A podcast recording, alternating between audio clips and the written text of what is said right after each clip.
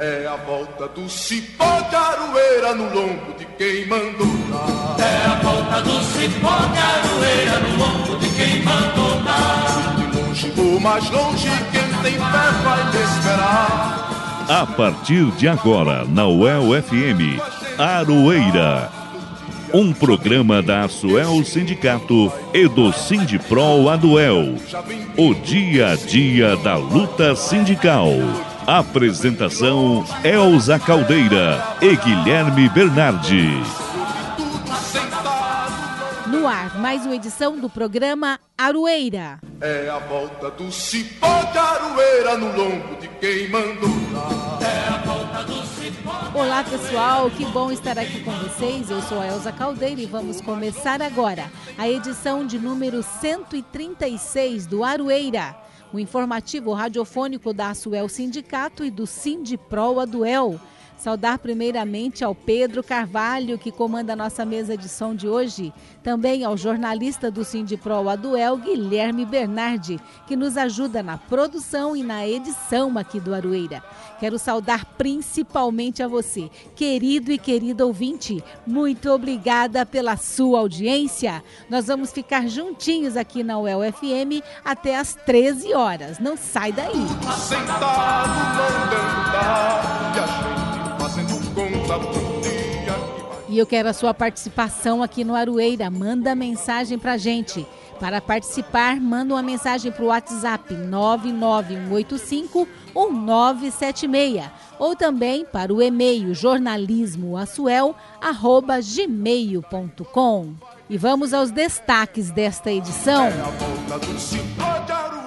Petrobras anuncia mais um aumento da gasolina e do gás.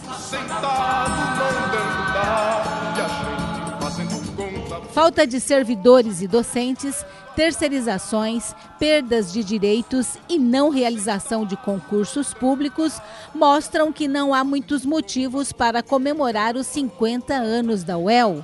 Neste programa, vamos conhecer a história de um dos servidores mais antigos da instituição e ouvir as opiniões do presidente da Asuel, Marcelo Seabra, e do Sindipro Aduel, Ronaldo Gaspar, sobre o papel dos sindicatos na vida da universidade e o que se esperar do futuro. Em entrevista exclusiva para o Aroeira, o presidente do Sintrol, José Faleiros, fala sobre a luta da categoria para superar a perda do ex-presidente João Batista e do diretor Idenildo Alves, que morreram de Covid-19 no começo deste ano. Ele conta sobre os desafios de assumir o sindicato, sobre as perdas de direitos da categoria e as demissões de milhares de trabalhadores. Guilherme Bernardi vai falar sobre as relações entre a reforma trabalhista do governo Temer e a atual PEC 32, que propõe uma reforma administrativa. Vai falar também sobre as promessas da reforma trabalhista que nunca foram cumpridas. Na sequência, Venâncio de Oliveira, na coluna Politizando a Economia, fala sobre as contas de Paulo Guedes em paraísos fiscais, reveladas por uma investigação chamada Pandora Papers, feita pelo Consórcio Internacional de Jornalistas Investigativos. E você não pode perder a coluna à parte com o jornalista Fábio Silveira e mais uma edição da Matula do Direito com o professor Reginaldo Melhado. Tudo isso agora, aqui no Aroeira.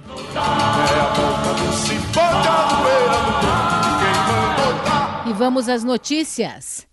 E a Petrobras voltou a anunciar o aumento do preço de combustíveis. Dessa vez reajustou a gasolina e o gás de botijão em 7,2%.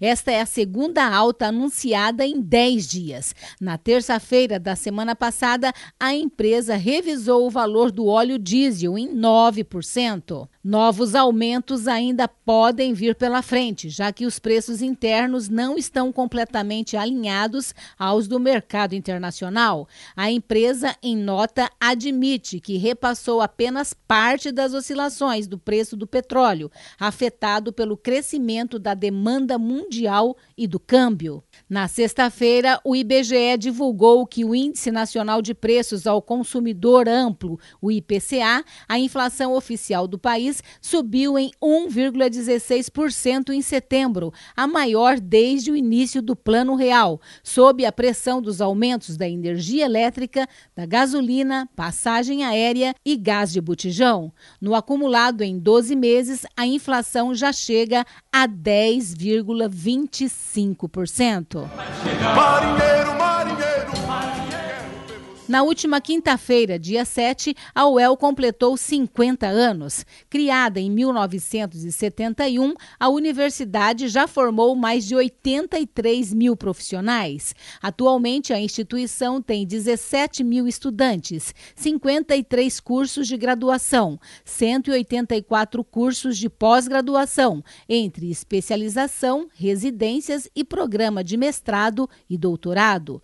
E o quadro funcional tem mais de 4 mil professores e servidores, incluindo o Hospital Universitário. E para contar um pouco de como a UEL era na sua fundação, nós conversamos com um dos funcionários mais antigos da instituição, o servidor Eli Ferreira de Siqueira, que está na ativa até hoje, trabalhando atualmente como diretor de recursos humanos na ProRH. Ele vai falar um pouco da sua história desde 1972, quando entrou na universidade. Vai explicar por que a UEL enfrenta tantas dificuldades atualmente e dos seus sonhos para a instituição, onde ele passou quase toda a sua vida. Eli Ferreira Siqueira e a sua história na UEL. Eu estou na UEL desde 1972 então há quase 50 anos sempre trabalhei na área de eh, recursos humanos e eu é, entrei na, na UEL por meio de processo de concurso público como escriturário em 1972 e também é, como é, calouro da, do curso de matemática da UEL. Então comecei a trabalhar e estudar na universidade em 72. E naquela época a universidade estava iniciando, tinha seis meses de, vamos dizer assim, de vida. É verdade que tinha é, faculdades que foram incorporadas à universidade com mais tempo, mas como Universidade Estadual de Londrina, na época fundação, tinha seis meses. E ainda nem funcionava aqui no campus o meu curso de matemática, ele funcionava lá no centro da cidade pré, no prédio do Ipolon. Então, naquela época, é, quase que não existia. É, um, a estrutura daquela época era muito diferente de hoje. Hoje a universidade tem o campus totalmente instalado, todos os seus cursos funcionam aqui, exceto o curso da área da saúde, que funciona junto ao hospital universitário, e os órgãos suplementares de apoio espalhado entre o campus e o centro da cidade.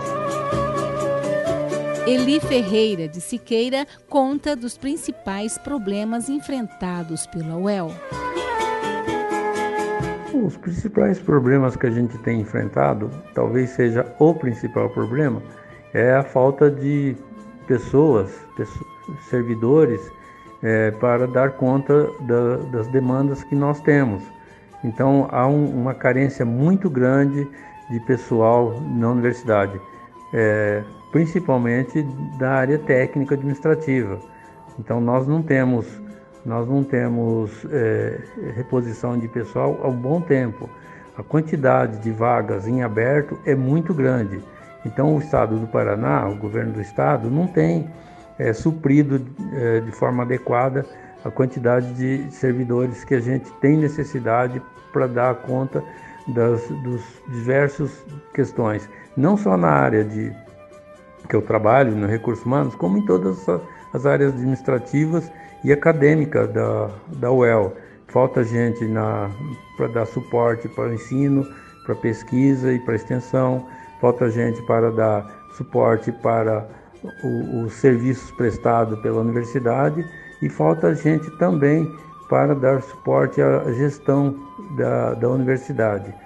É, outro, outros problemas que a gente enfrenta são questões vinculadas às demandas do Estado, é, dos órgãos de controle, é, é, principalmente na área de recursos humanos, que é mais sensível a esses, essas questões. Então a gente tem essas dificuldades, esses problemas no dia a dia, para a gente resolver, para a gente dar conta, cumprir prazo, é, apresentar as soluções que são demandadas por todas essas unidades a quais eu falei.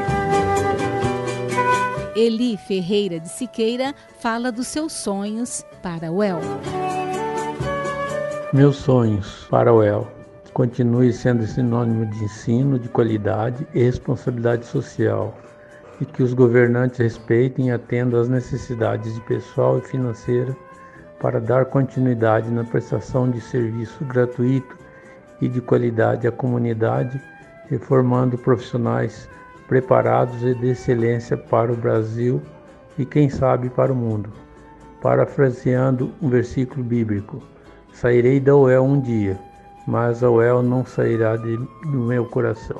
Tenho orgulho em dizer que, graças a Deus, pertenço à família da UEL há 50 anos. Conforme ouvimos na fala do servidor Eli Ferreira de Siqueira, infelizmente a UEL não tem muito o que comemorar no seu aniversário de 50 anos. Sobre isso, nós também entrevistamos os presidentes dos dois sindicatos da universidade, o Marcelo Seabra, que representa a SUEL, e o Ronaldo Gaspar, que representa o Sindipro a Duel.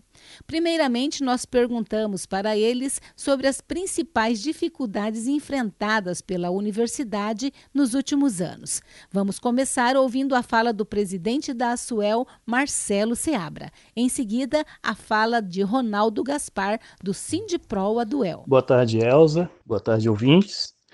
No que tange às dificuldades enfrentadas pela UEL nos últimos anos, eu diria o seguinte: o governo estadual, nos últimos tempos, não tem dado atenção nem à pesquisa, nem à extensão, nem ao ensino, que são o tripé de toda a universidade. É, nós temos enfrentado dificuldades é, muito grandes em relação à contratação de pessoal, que mostra que o governo do estado, na verdade, tem uma política muito alinhada com o governo federal de sucatear às instituições de ensino superior. Mas eu iria além. Isso não se aplica somente às universidades. De um modo geral, o serviço público tem sofrido bastante com as políticas tanto estadual quanto federal, no que diz respeito a repasse de verbas, a manutenção de pesquisa, ao incentivo à extensão e ao ensino. Isso se traduz em quê? Uma dificuldade muito grande das universidades em dar continuidade a esses trabalhos. Infelizmente, este governo tem se mostrado assim, e o resultado disso é que cada vez mais as universidades têm dificuldade em manter esse tripé sendo atendido, tanto pesquisa, ensino e extensão. É o esforço dos servidores que tem feito com que a qualidade do ensino, principalmente, não caia, e as pesquisas tenham continuidade e o atendimento à população de um modo geral, através da extensão, ela se faça presente. Esperamos que esse quadro mude brevemente, quem sabe a gente tenha um novo horizonte para que a gente possa enfrentar esses desafios que são muitos. Ronaldo Gaspar, do Sindipro Aduel. Boa tarde a todos e todas. Então, nesse seu cinquentenário, podemos dizer que, após ter contribuído imensamente com o desenvolvimento do norte do Paraná e, a bem da verdade, de todo o estado, a Universidade Estadual de Londrina passa por um dos seus momentos mais críticos. A crise da UEL é parte da crise do sistema de ensino superior de todo o estado. Uma política pública de desmonte das universidades tem sido implementada há alguns anos. O governo Beto Richa deu passos é, nesse sentido que tem consequências muito sérias até os dias atuais. E o governo Ratinho Júnior tem sido ainda pior. Na verdade, é o pior governo da história do Paraná para as universidades. Cada vez mais faltam docentes, servidores, recursos para a manutenção da universidade. A olhos vistos, nós temos visto a deterioração do patrimônio material, faltam recursos para o amparo à pesquisa e extensão, e também né, aqueles advindos das agências de fomento, tanto estaduais quanto federais. Além disso, os estudantes carecem de políticas de permanência estudantil, políticas é, voltadas para moradia ou alimentação, que certamente vão cobrar o seu preço no início desse ano, que vem onde quando provavelmente as aulas presenciais retornarão na sua plenitude.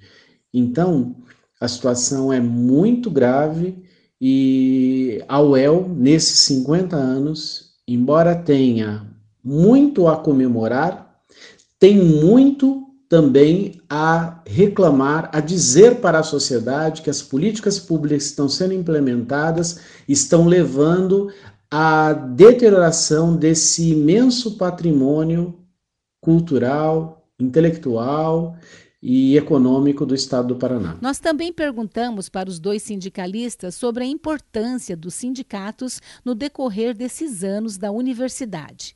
Começando com Marcelo Seabra. Os sindicatos, nesse momento, tem tido um importante papel, não somente de denunciar as injustiças praticadas pelo governo do Estado através de uma política de rebaixamento do salário dos servidores, que seria o trabalho imediato do sindicato, defender a categoria, mas também de denunciar o fato do governo não contratar o pessoal, por exemplo.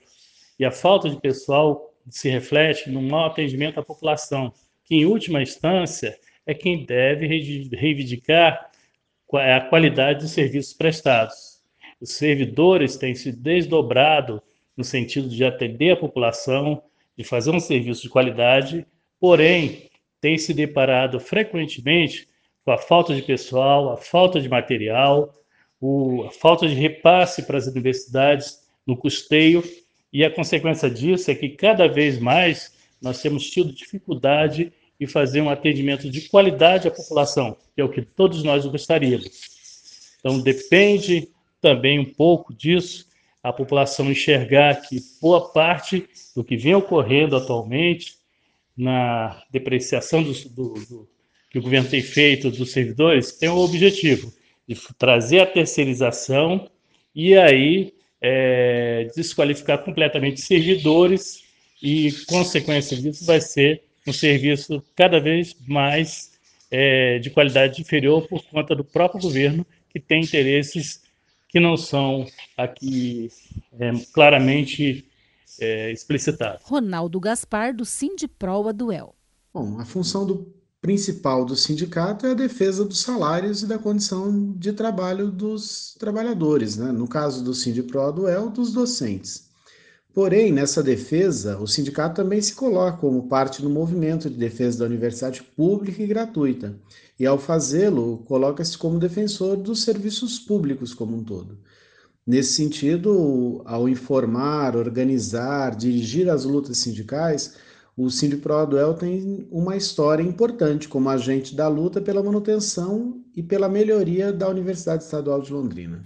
Para finalizar, nós perguntamos sobre as expectativas de Ronaldo Gaspar e Marcelo Seabra sobre o futuro da universidade. Perspectivas não são as melhores, né? Parafraseando aí o Gramsci, entre o otimismo da vontade e o pessimismo da razão, parece prevalecer o segundo, né? porque o curso dos acontecimentos na atualidade é o pior possível. Hoje nós temos um governo federal de matiz, né, de feição claramente proto-fascista, um governo estadual que, a despeito desse verniz modernoso, é a face mais explícita do atraso ultraliberal das políticas públicas aqui no estado. Em ambos os níveis, portanto, temos governos atuando para a destruição dos serviços públicos. São governos que, de um modo explícito ou implícito, desqualificam a ciência, contribuem para a destruição das universidades, dos institutos de pesquisa, é, depauperam as agências de fomento, portanto, atuam contra tudo aquilo que foi construído por décadas para o amparo ao desenvolvimento do ensino universitário, da pesquisa e da extensão. Nesse sentido, somente a retomada das lutas né, intensas, massivas dos trabalhadores, em particular dos servidores públicos e daqueles segmentos da população que, é, beneficiados né, pelos serviços públicos, é que pode mudar esse cenário. Nossa esperança é que a população enxergue os desmandos praticados pelo governo do Estado e que entenda que a defesa do serviço público é a defesa maior da própria população, dos interesses da população, e não dos interesses dos servidores. Eles são um meio para que esses serviços sejam praticados. E para que isso ocorra, há necessidade, sim, de que os servidores sejam é, protegidos, de que haja uma preocupação, inclusive, com a estabilidade no emprego, porque não é um interesse nosso somente isso, é porque havendo isso, com certeza o serviço poderá ser melhor prestado. Não vai ficar o bel prazer de governantes que vão demitir e admitir seus apadrinhados. É isso que a gente espera que a população compreenda e vote em governantes que tenham compromisso com os objetivos do serviço público, que é de atender bem a população. Isso que nós esperamos. Nós aqui do Aroeira queremos parabenizar a UEL por seus 50 anos e desejar vida longa para essa instituição tão importante para o Brasil e para o mundo. Afinal, muitos se formaram aqui, hoje trabalham em outros países. Eu, em particular, me formei em jornalismo aqui na UEL em 1994. Aprendi muitas lições importantes que levo para toda a minha vida. Viva os trabalhadores e trabalhadoras que contribuíram na construção da UEL. Música e resistência. Quando as relações de trabalho se transformam em canções. O cantor e gaitista londrinense Oswaldo Coyote lançou recentemente o seu EP intitulado Jumento Fardado, que é um folk blues acústico, que traz ele na voz e gaita e Alessandro Prog na guitarra. Eu conheço o Coyote de longa data e fiquei muito contente em saber que ele não parou de produzir durante a pandemia. Por isso eu prometi para ele que iria apresentar hoje no quadro Música e Resistência a sua música Jumento Fardado, com Oswaldo Coyote e Alessandro Prog na guitarra.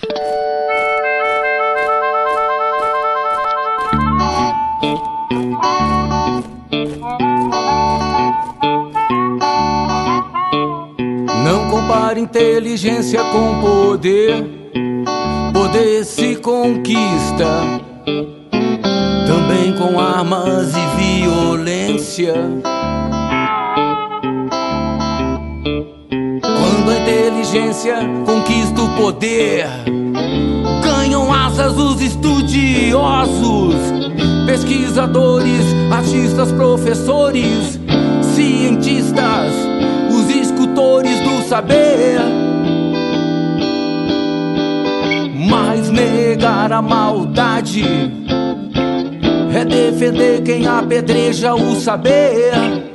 E prefere um povo armado, mal educado até os dentes. Ele não cuida da saúde da nação, prefere jogar pedras e dispara um monte de palavras que saíram do esgoto saíram do esgoto que existe dentro de sua alma, fora mal amado.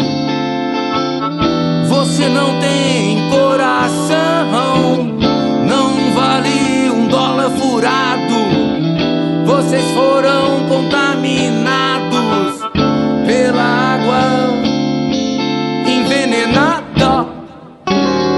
pelo canalha que você contratou. É.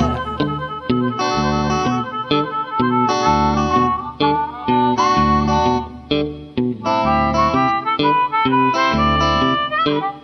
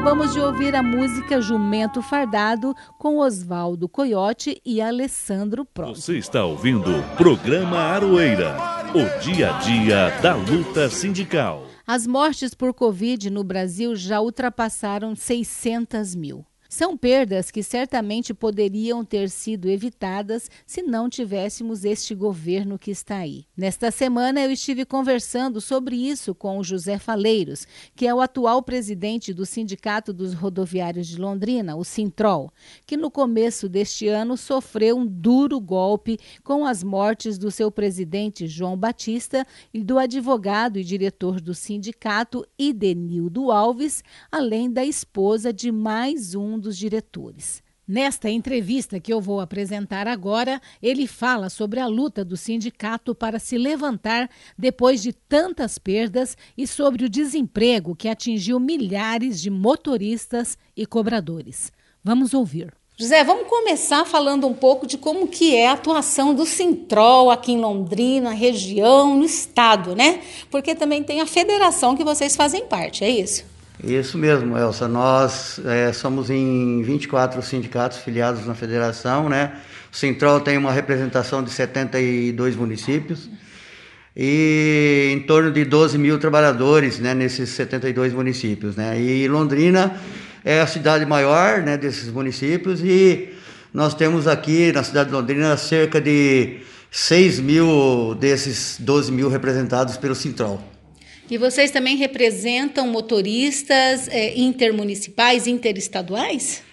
Sim, o Sintrol é um sindicato eclético, né? Ele representa toda a categoria trabalhadores em transportes rodoviários, né? Representa o setor intermunicipal, interestadual, fretamento, turismo, representa o transporte urbano, metropolitano, transporte de carga e a categoria diferenciada, que é os motoristas e operadores de máquinas nos demais setores econômicos, né? no comércio, na indústria, na prestação de serviço e assim por diante. Queria ver com você, perguntar para você, José, como é que você está analisando, avaliando hoje a situação dos trabalhadores do transporte, né? Uma visão geral, assim, como que está? Pós-reforma, reforma trabalhista, reforma da Previdência, qual a análise que você faz hoje? E os trabalhadores em transporte rodoviário vêm sofrendo, né? É uma luta grande para poder é, um trabalhador no nosso setor conseguir a aposentadoria, né? É uma dificuldade imensa. E na área das negociações coletivas, né, os, os prejuízos são imensos, né? As dificuldades nas negociações coletivas trazidas pela, não só pelas reformas, né, previdenciária e trabalhista, mas a, o próprio empregador também né, dificulta e muito nas negociações. Nós ainda estamos tendo os êxitos né, de estar tá renovando os acordos coletivos de trabalho com as nossas categorias, ano a ano. Né, 2020 é, foi mais tranquilo, 2021 está sendo muito difícil, né? É, haja visto o que nós enfrentamos aqui no transporte urbano, na cidade de Londrina, né, das negociações coletivas locais, que as negociações começaram, iniciaram-se em novembro de 2020 e terminou em, em junho de 2021. Né? Então foram oito meses praticamente de negociações intensas para poder resolver e renovar aí os acordos coletivos é, para a categoria e com prejuízo sem ter reajuste salarial. Né? Renovamos na íntegra o acordo coletivo de 2020 para 2021, né? sem prejuízos é, das conquistas anteriores, mas, porém, sem reajuste salarial. E muitas demissões, José? Infelizmente, Elsa. Infelizmente, essas reformas todas que, que, que vieram acontecendo, né, e também essa pandemia, né, o descaso do governo federal com a pandemia, né, todos nós é, estamos sofrendo isso na pele. E não é diferente aqui as nossas categorias, né? O setor de transporte de passageiros, né, de modo geral, nós tivemos prejuízo imenso, né? Na, só aqui na cidade de Londrina, no transporte coletivo urbano, nós tivemos a perda de mil postos de trabalho né, dos trabalhadores em transportes rodoviários urbanos. Imagine os demais, né? É Garcia, Ouro Branco, Princesa, Brasil Sul. Aí você pega a Tio, que faz o metropolitano, pega as cidades menores, né, que tem aí empresas de transporte passageiro urbano também. O prejuízo de postos de trabalho foi grande, né? A perda de postos de trabalho. Então, é, nós calculamos aí em torno mais ou menos de 3 mil perdas de postos de trabalho de 2020 para 2021. José, agora falar um pouquinho aqui do Sintrol Londrina, que teve perdas né, muito grandes agora com a pandemia, né? Teve-se a perda do João Batista, né, que é presidente do Sintrol durante muitos anos, e também a perda do companheiro, camarada Edenildo, né, que era diretor também advogado aqui do Sintrol. Fora isso, também tiveram perdas internas aqui, com secretárias, esposas de diretores, né? Como que o sindicato está superando tantas perdas? É, infelizmente, Elsa, é, falar dos companheiros que, que nós perdemos aqui internamente, né? É, a gente fica até emocionado porque são, foram 30 anos de convivência, um pouco mais, né, com esses companheiros e também os demais né, funcionários e esposas de diretores. E é uma pena, né, porque se o governo federal tivesse um pouco mais de carinho com a população, né, se fosse responsável e tivesse tomado as providências que outros países tomaram né, em relação à vacinação da população, é, eu tenho confiança, eu tenho convicção no que eu estou dizendo que eu acredito que esses companheiros não teriam, não teriam ido, não teriam partido, não teriam perdido suas vidas, né? Principalmente aqui na nossa questão interna que você perguntou, do companheiro João Batista, do companheiro Denildo e também das esposas de alguns diretores e funcionários, né? Porque foram agora no ano de 2021 essas mortes, né? Então veja, se tivesse, com, se tivesse começado a vacinação o ano de 2020, como diversos países começaram, mas o descaso do governo federal é desumano com a sua população, né? E nós tivemos isso é, cortado na carne aqui dentro do Central, com a perda desses companheiros e companheiras que se foram. Muito obrigado, José Faleiros, por sua entrevista aqui no programa Arueira.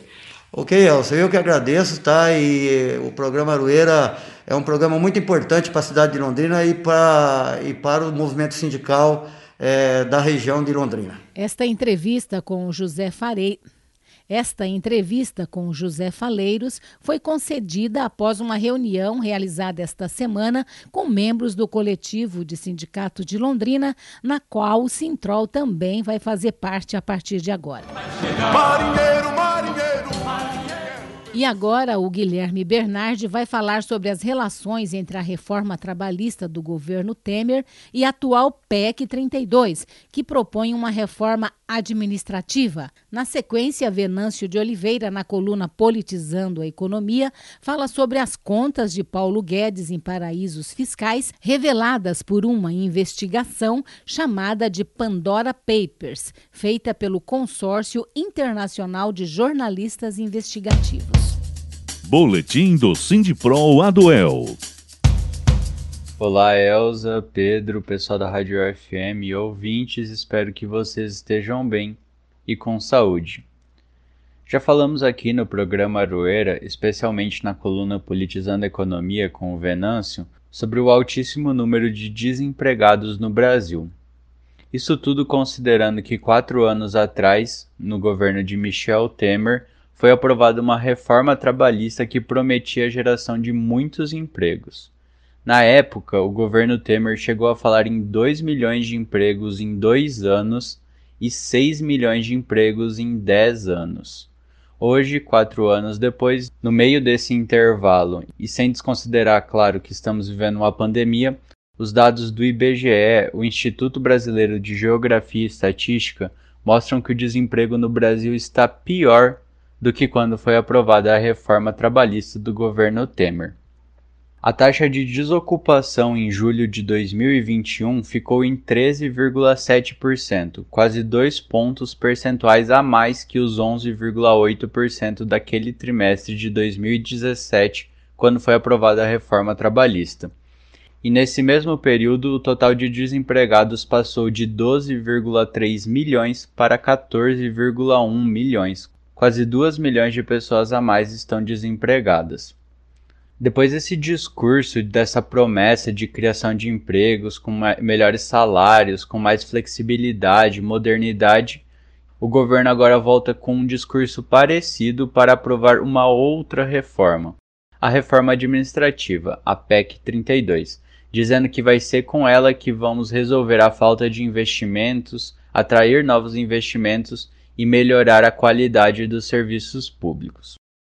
Para falar um pouco sobre essa relação entre essa reforma trabalhista aprovada no governo Temer em 2017 e agora o debate ao redor da reforma administrativa, já no governo Bolsonaro, uma continuidade do governo Temer de projeto econômico, eu conversei com o César Bessa, que é professor de Direito da UEL e vice-presidente do Sindipro. O Bessa disse que na época do debate da reforma trabalhista, todos os professores de direito do trabalho da UEL, e eles são sete, e têm divergências teóricas entre si, sabiam que o que estava sendo prometido era uma farsa, com inúmeras inconstitucionalidades e violações a garantias de direitos fundamentais da Constituição Federal de 1988. E quanto à relação de tudo isso com a PEC 32, é a previsão de que o regime jurídico único que era previsto para o serviço público, previsto na Constituição Federal, vai deixar de existir. Vai ficar exclusivo para algumas poucas carreiras. Provavelmente para a magistratura, para o Ministério Público né, e para os militares. Né? Porque atualmente é a mesma coisa. Quando se trata de reajuste, recomposição salarial, só para essas categorias. Os demais servidores públicos estão sendo né, por 20 anos acachapados aí de, de uma, uma PEC que proibiu o reajuste, a recomposição salarial para eles. Né? Então, com a PEC 32, o regime jurídico vai deixar de existir, podendo o governante contratar né, seus amigos para cargos que antes eram ocupados por servidores aprovados em concurso público. Ora, nada mais antiquado, nós vamos voltar ao tempo do império, nós vamos voltar ao tempo dos amigos do rei. Com a PEC 32, vai se dar o fim da estabilidade de emprego no serviço público, ou seja, o servidor ele vai atuar né, com o constante pavor de ser mandado embora. Ora, isso favorece né, e promove o que? A corrupção. De tudo isso, a gente pode tirar uma conclusão que está se revelando, na verdade, um projeto. Um projeto. Um projeto de esfacelamento e destruição né, de parte do Estado. Ou seja, é um projeto de liberalização total das relações contratuais de trabalho, onde a mercantilização, a ganância e o poder do dinheiro sempre vão prevalecer. Né? Enquanto que o desemprego, a fome e a miséria vão devorando a humanidade. Esse projeto, esse sistema, essa barbárie, é o que nós denominamos de neoliberalismo. Obrigado, Bessa. A questão que fica, né, é aquela: é vendido para gente um mundo como se as reformas fossem o único caminho para o Brasil melhorar, voltar a crescer e criar melhores empregos, mais empregos, melhores salários, atrair investimentos mas o que a gente tem visto e tratado aqui no Aroeira é um cenário totalmente oposto. Maior número de desempregados, queda da renda, aumento da informalidade e, no caso dos servidores públicos e dos serviços públicos, um projeto de desmonte total. A falta de reposição salarial, a falta da realização de novos concursos e o subfinanciamento. Um dos grandes defensores da chamada PEC 32, da reforma administrativa e deste ajuste neoliberal no Estado brasileiro é Paulo Guedes, que nessa semana teve reveladas suas contas num paraíso fiscal depois de uma investigação do Consórcio Internacional de Jornalistas que foi denominada Pandora Papers. Enquanto Guedes lucra e vê seu patrimônio em dólares aumentar em contas em paraísos fiscais, as trabalhadoras e os trabalhadores do Brasil veem a promessa de que somente com reformas o país voltará a crescer Quatro anos depois da reforma trabalhista do governo Temer, a gente vê que a situação foi o contrário, ela piorou ainda mais. Quem vai falar um pouco sobre essa relação entre o Paulo Guedes e o projeto econômico do Brasil é o Venâncio de Oliveira, aqui na coluna Politizando a Economia.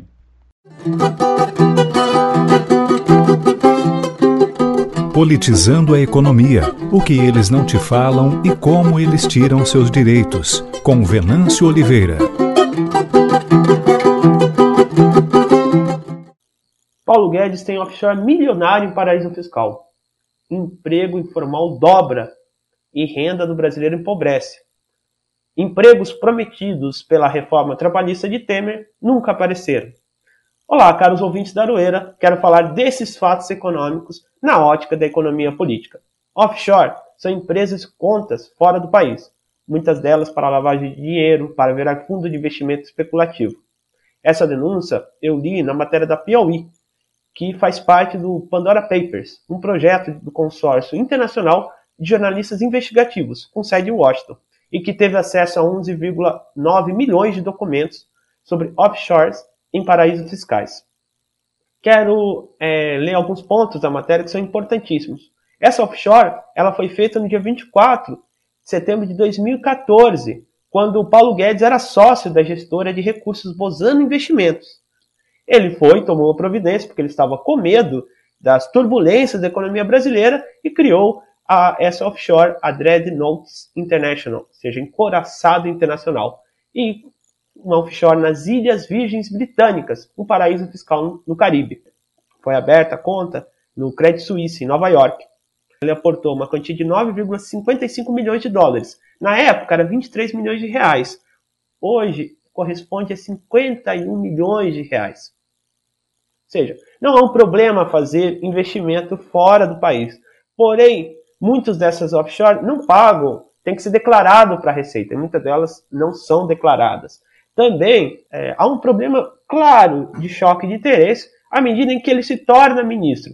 Ou seja, à medida em que ele vai como ministro e faz políticas para desvalorização cambial, que o, o câmbio do Brasil é, desvaloriza cotidianamente, ele por si só já ganhou muito. Ou seja, aquele, ele pode dobrar o valor dele, como ele dobrou apenas pelo dólar valer mais. E ele então está trabalhando em causa própria, utilizando o cargo de ministro para trabalhar em causa própria, para enriquecer o patrimônio pessoal.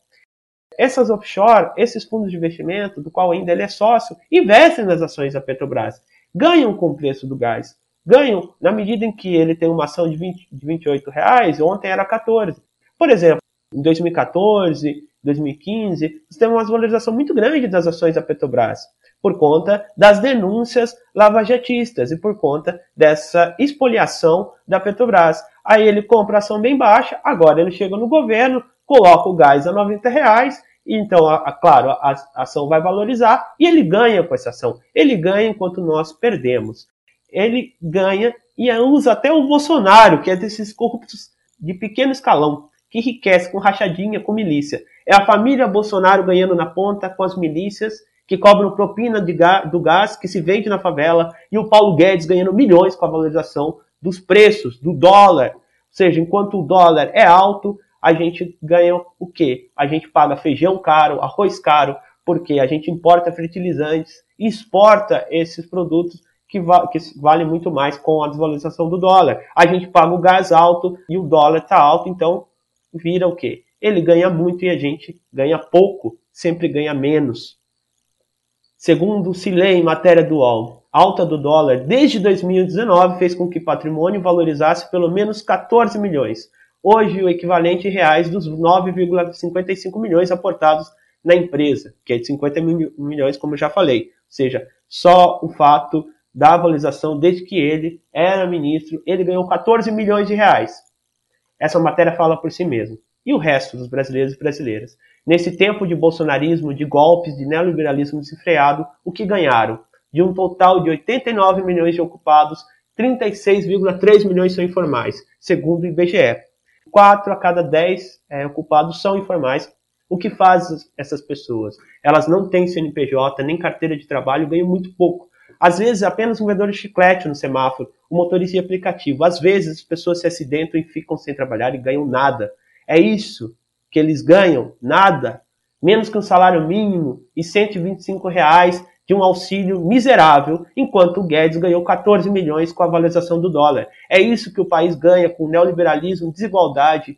Muitas pessoas, muitas, muitos além desse setor informal, têm o desemprego velado e a fome e as pessoas estão cozinhando com carvão. Então, muitas pessoas estão na pobreza e não ganham nada, enquanto uma pessoa ganha 14 milhões de reais. E os investimentos prometidos pela reforma de Temer, de Guedes e Bolsonaro, o que renderam para o país? Trouxeram emprego? Não, trouxeram prato vazio, emprego de salários miseráveis e muito trabalho formal e muito trabalho é, de 12 a 13 horas, inclusive no formal, que também se ganha pouco. Trabalha com o velho da van, que apoia o Bolsonaro. 2 milhões de vagas em dois anos era a promessa, e 6 milhões em 10 anos. Eles prometeram 2 milhões, mas não deram 14 milhões de desempregados. Ainda a matéria do UOL defende, a mídia defende a flexibilização das regras trabalhistas, mesmo com essa evidência. Nessa matéria que eu estou lendo, que eles falam que não cumpriu, eles colocam um professor que defende, dizendo que, que é muito bom, que o mercado é engessado, mas essas reformas, essa flexibilização causa pobreza, causa desalento, causa insegurança trabalhista. As pessoas têm medo de perder seu trabalho, elas têm contratos provisórios e amanhã ela pode não ter o seu trabalho, certo? Então, a mídia também trabalha em prol do Guedes. E nessa matéria que, eu, que a gente pode ler, falava que o, o plano era flexibilizar o setor de trabalho, incentivar via teto de gastos os investimentos internacionais a virem para o país com a retomada desse investimento. Mas quais investimentos vieram? Investimentos especulativos. E é, se incentivou o setor de trabalho? Apenas o informal com ainda aumento do desemprego. Então, como vemos, essa economia de Guedes, essa economia da mídia do Bolsonaro trouxe corrupção, trouxe enriquecimento pessoal, trouxe muita miséria, muita fome, enquanto a pandemia mata as pessoas. É isso, caros ouvintes. Até uma semana que vem, trazendo os fatos tenebrosos da economia na era dos cinco Guedes na ótica da economia política. Obrigada, Guilherme Venâncio. Agora vamos falar de política com o jornalista Fábio Silveira, que está chegando com a sua coluna A Parte. Coluna A Parte, com o jornalista Fábio Silveira.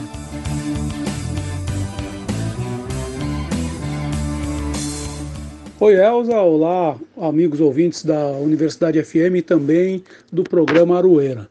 Eu volto nessa semana com a coluna à parte para falar sobre um dos casos mais rumorosos que estão sendo investigados pela CPI da Covid. Eu quero falar sobre o caso da Prevent Senior. Bom, a Prevent Senior ela é uma operadora de plano de saúde que atende o público idoso. A CPI vem à tona essa informação aí há algumas semanas e acabou parando na CPI como objeto de investigação uma denúncia de que a Prevent Senior primeiro tinha é, manipulado, tinha feito um estudo para tentar comprovar a eficácia da cloroquina e teria usado seus pacientes, né, segundo a apuração feita pela CPI, sem uma autorização prévia desses pacientes. Primeiro problema. Então, é, a CPI trabalha com a hipótese de que a Prevent Senior usou esses pacientes como cobaias humanas.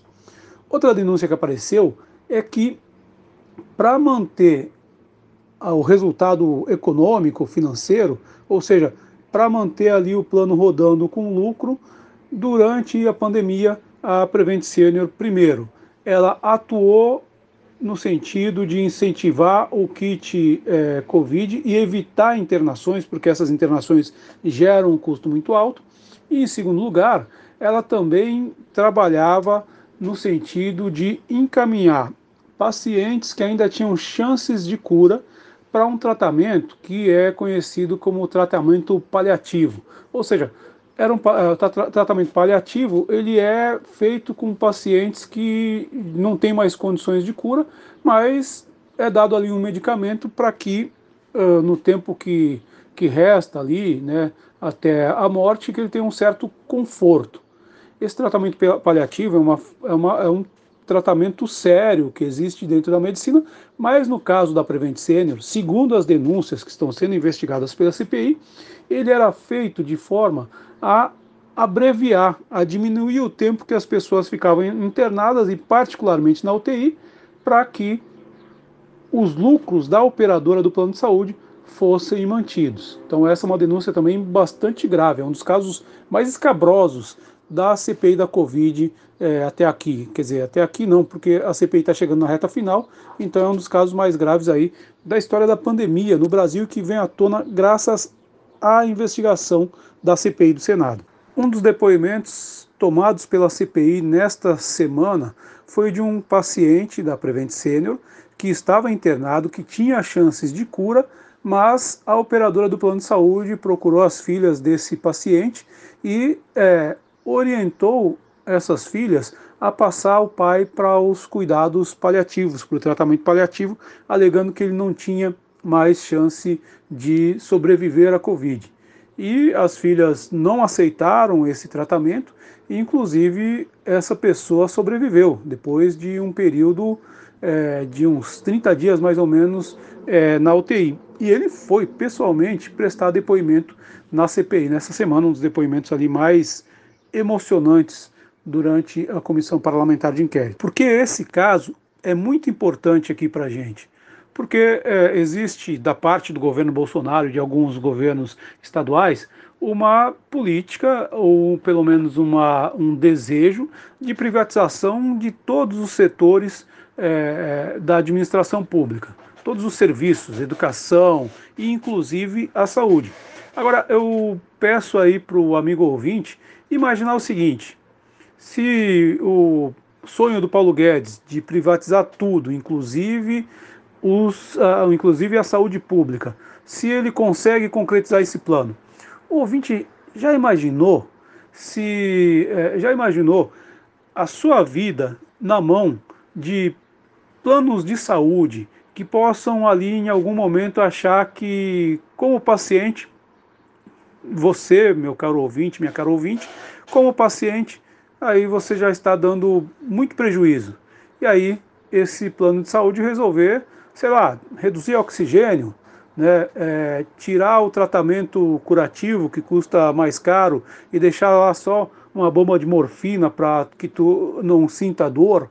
Né? Então, quer dizer, essa é uma questão, esse é um sinal aí, uma luz amarela que acende para esse debate sobre a privatização. Quer dizer, a saúde tratada como mercadoria, ela pode nos levar a situações como essa que a CPI está investigando no caso da Prevent Senior.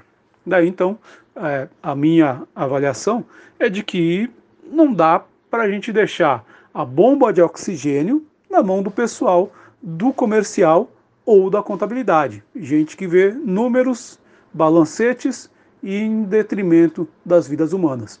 Acho que essa é uma questão muito importante para a gente pensar aí na defesa da saúde pública no Brasil. Eu estou destacando o caso da Prevent Senior porque ela traz uma discussão que é muito importante, que é fundamental para a gente compreender o Brasil e como o governo de Jair Bolsonaro encaminhou essa uh, condução aí da, do enfrentamento da pandemia do novo coronavírus. O governo Bolsonaro, desde o começo, colocou a economia como prioridade à frente da vida das pessoas. Então não importava, não importaria ali se morresse uma quantidade de pessoas por causa da Covid, contanto que a economia não parasse.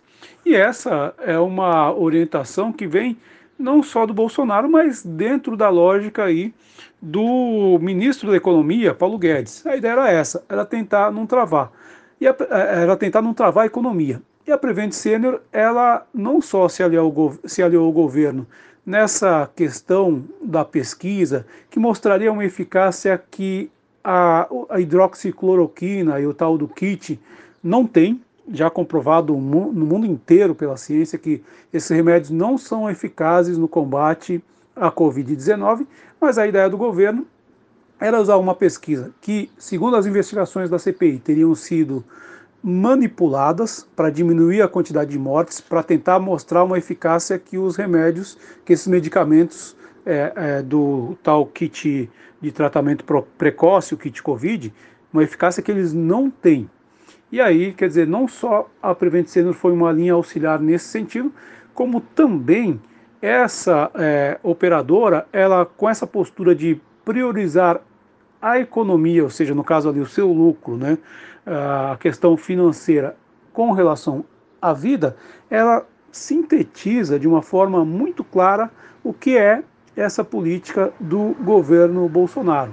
Ou seja, se o paciente começa a dar prejuízo, aí o negócio é encaminhar ele para o tratamento paliativo para ele é, morrer, né? Eles não falam isso dessa forma, mas na prática é isso, para esse paciente morrer e aí a Prevent Senior, no caso a operadora do plano de saúde, deixar de, de ter prejuízo com isso. É, com esse prejuízo, prejuízos, entre aspas, com esse paciente. Essa é uma hipótese que está sendo investigada pela CPI, repito. Eu fico por aqui com mais uma edição da coluna à parte. Volto na semana que vem para falar um pouco mais sobre política aqui no Aroeira. Bom fim de semana para todos, boa semana e até sábado que vem. Obrigada, Fábio Silveira, por mais uma participação aqui no Aroeira. E chegou a hora de saber o que ele trouxe para a gente hoje. Estou falando do professor Reginaldo Melhado, com mais uma coluna Matula do Direito.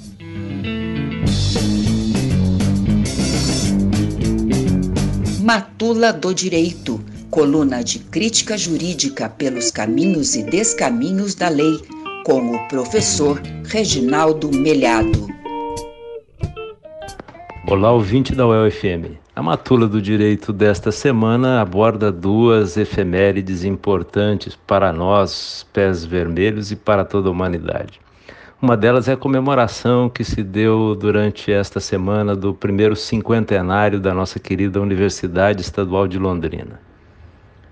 O outro evento importante é o, o dia 9 de outubro, que marca 54 anos da execução de Ernesto Che Guevara. A gente vai falar um pouquinho desses dois assuntos. E você vai me perguntar, mas o que isso tem a ver com o direito e crítica jurídica? Bom, lá no final eu explico.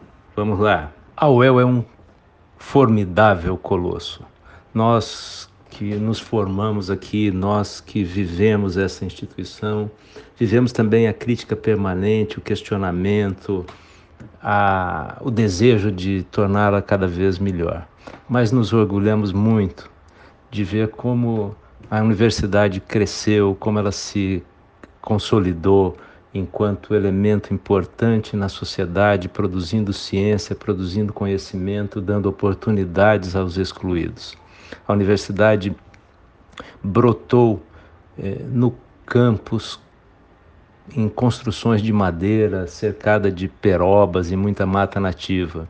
Deu lugar a experiências fabulosas, um movimento estudantil vigoroso de resistência à ditadura, o Grupo Poeira, com o melhor jornal estudantil do país, é, a formação de professores que também resistiam à ditadura, a formação de profissionais das, de diversas áreas que foram tão importantes em diversos, em, em, muitas e muitas experiências, como por exemplo o embrião da criação do SUS. Né?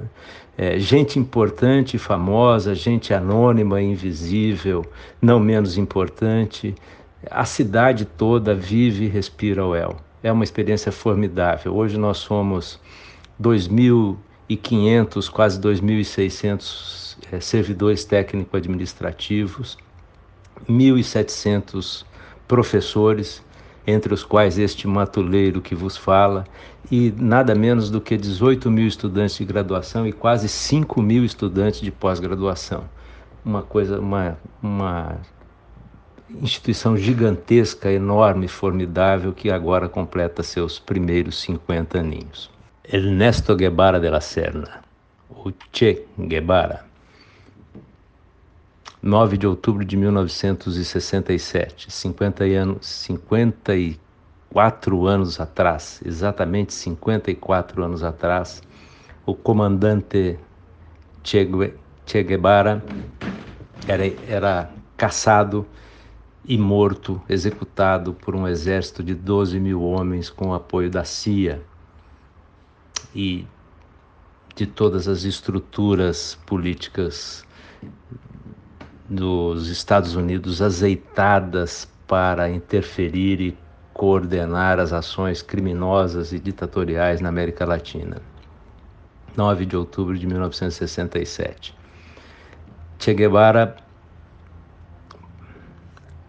ficou na história como um homem de fibra e coragem, lutando por um mundo mais justo, capaz de renunciar à própria vida, colocando-se na situação de desconforto, de enfrentamento, deixando seu país de origem, Argentina, indo lutar em diferentes outras regiões, inclusive na Cuba vitoriosa, onde é, fora ministro de Estado, presidente do Banco Central, ministro das Indústrias, um homem que se é, notabilizou nesse processo revolucionário inicial, na campanha de alfabetização nacional muito bem sucedida em Cuba. Cuba é, erradicou o analfabetismo e a mortalidade infantil, na reforma agrária e em, em tantas outras ações.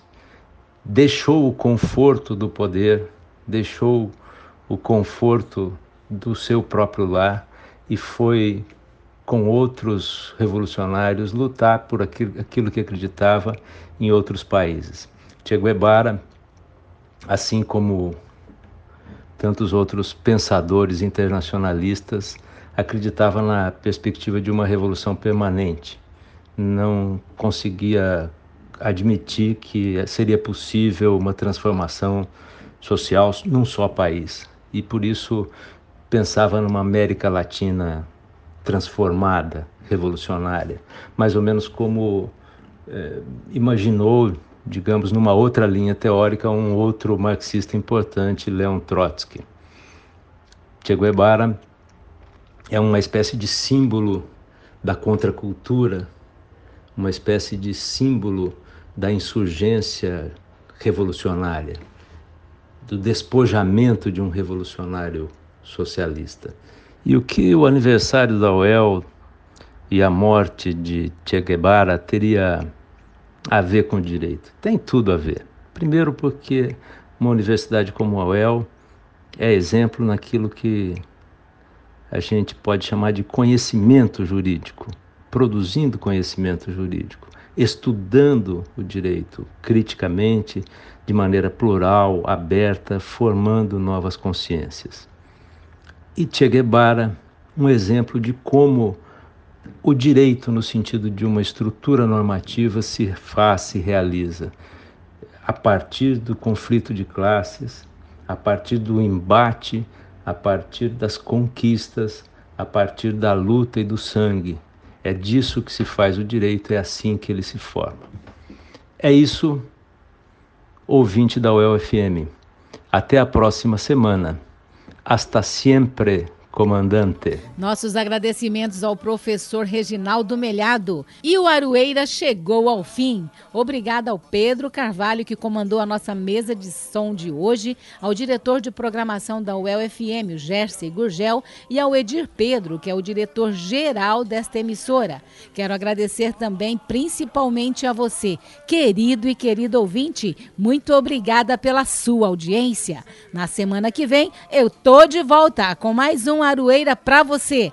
Um ótimo final de semana a todos, um forte abraço e até lá. A UEL FM acaba de apresentar Aroeira, um programa da Asuel Sindicato e do Sindipro Aduel. O dia a dia da luta sindical.